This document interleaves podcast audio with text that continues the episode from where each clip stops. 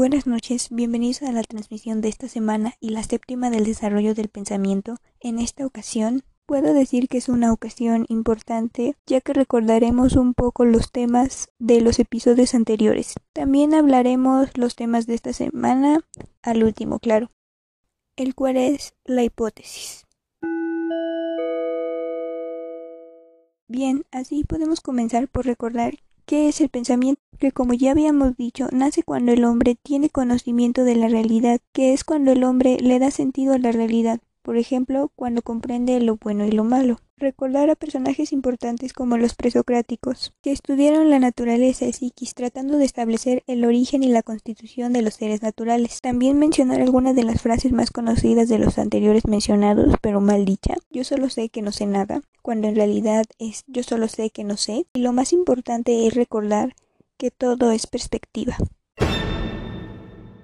Continuando con esta dinámica, seguimos con el tema de lo cognoscitivo y la felicidad. El inicio del pensamiento, ¿dónde comienza y cómo inicia? Recordemos que la cognición, la información ya recabada, algo previamente adquirido, que se ve reflejado en varias de las acciones que tomamos a La cognición es la información ya recabada, algo previamente adquirido que podemos ver reflejada en varias de las acciones que tomamos a conciencia. En cambio, aquellas que nos ocurren por primera vez, que es en donde actuamos de una manera instintiva, ya que no tenemos conocimiento de esta. Algunos de estos pensadores fueron los que se plantearon estas dudas por primera vez. Anaxágoras, Anaximandro, Anaxímides. Ellos creían en los derechos naturales. Estos eran cinco. A la vida, a sobrevivir, ser felices y reproducirse. Y a mi parecer el más importante, la felicidad. ¿Qué es la felicidad? Resumidamente te digo que es la plena conciencia del hombre, que se da de manera natural. Es algo que no se puede forzar, pero cada persona tiene un significado distinto para poder definirlo. Concluyo este tema diciéndote que la felicidad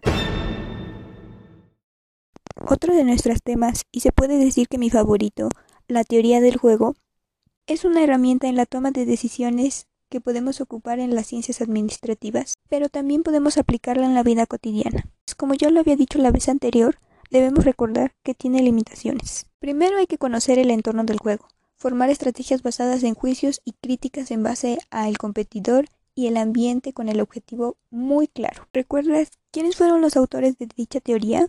¿No? Bueno, te los digo. Von Neumann y Morgenstern. Otra parte importante de esta teoría son los juegos cooperativos y no cooperativos. En los primeros, los jugadores pueden negociar contratos que les permiten utilizar estrategias conjuntas y en el segundo, no. Las claves fundamentales para la teoría de juegos son seis. El comportamiento racional, estrategia, la matriz de pago, las reglas del juego, las alianzas, la solución del juego. En una ocasión anterior también mencionamos el método científico y la tesis. Recapitulemos. El pensamiento va a ir evolucionando de acuerdo a los miedos y necesidades de la sociedad. En el momento en el que comienzan a surgir ideas y planteamientos, también surgen las dudas. ¿Es o no es? Después llega la necesidad de querer comprobar dichos planteamientos, y ahí es cuando aparece el método científico. Para realizarlo debemos hacerlo en el siguiente orden. Lo primero es formular una hipótesis. Resumidamente te digo que es un pensamiento bueno o malo. Después tenemos a la observación, que es la que genera preguntas de investigación. Lo tercero es la dictaminación, la cual se basa en los resultados y se da una evaluación, pero más específicamente debemos tener en cuenta 14 puntos importantes. Carátula, páginas locales, índice, advertencia metodológica, introducción, hipótesis, variables, preguntas de investigación, objetivos, metas, metodología, justificación, capítulos de investigación, conclusión, bibliografía y anexos. Todo lo anterior nos ayudará al momento de hacer nuestra tesis de titulación, maestría y doctorado. En este tema sería todo. El empirismo. Aprender algo de cada experiencia que nos pasa. Sería su definición. Obtención de conocimientos a base de experiencias.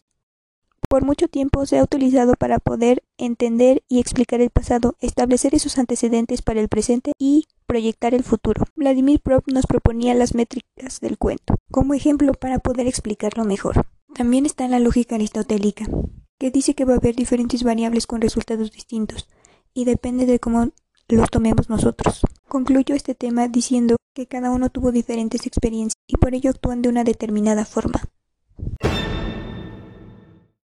Por último, el tema de esta semana, y con este me despido, la hipótesis y la emancipación de las ideas. Se dice que la base del conocimiento es la duda, y yo tengo una, que es la hipótesis. La hipótesis es un pensamiento negativo o positivo, en el cual hay que preguntarse las diferentes variables, buscar una respuesta hacia nuestras preguntas de investigación, hacia nuestras dudas, y después, al investigar, debemos realizarla en base a lo que tengamos acceso. Con eso se concluiría el tema de la semana y el último episodio de esta temporada. Nos vemos la siguiente semana. Gracias por escuchar. Yo soy Pamela.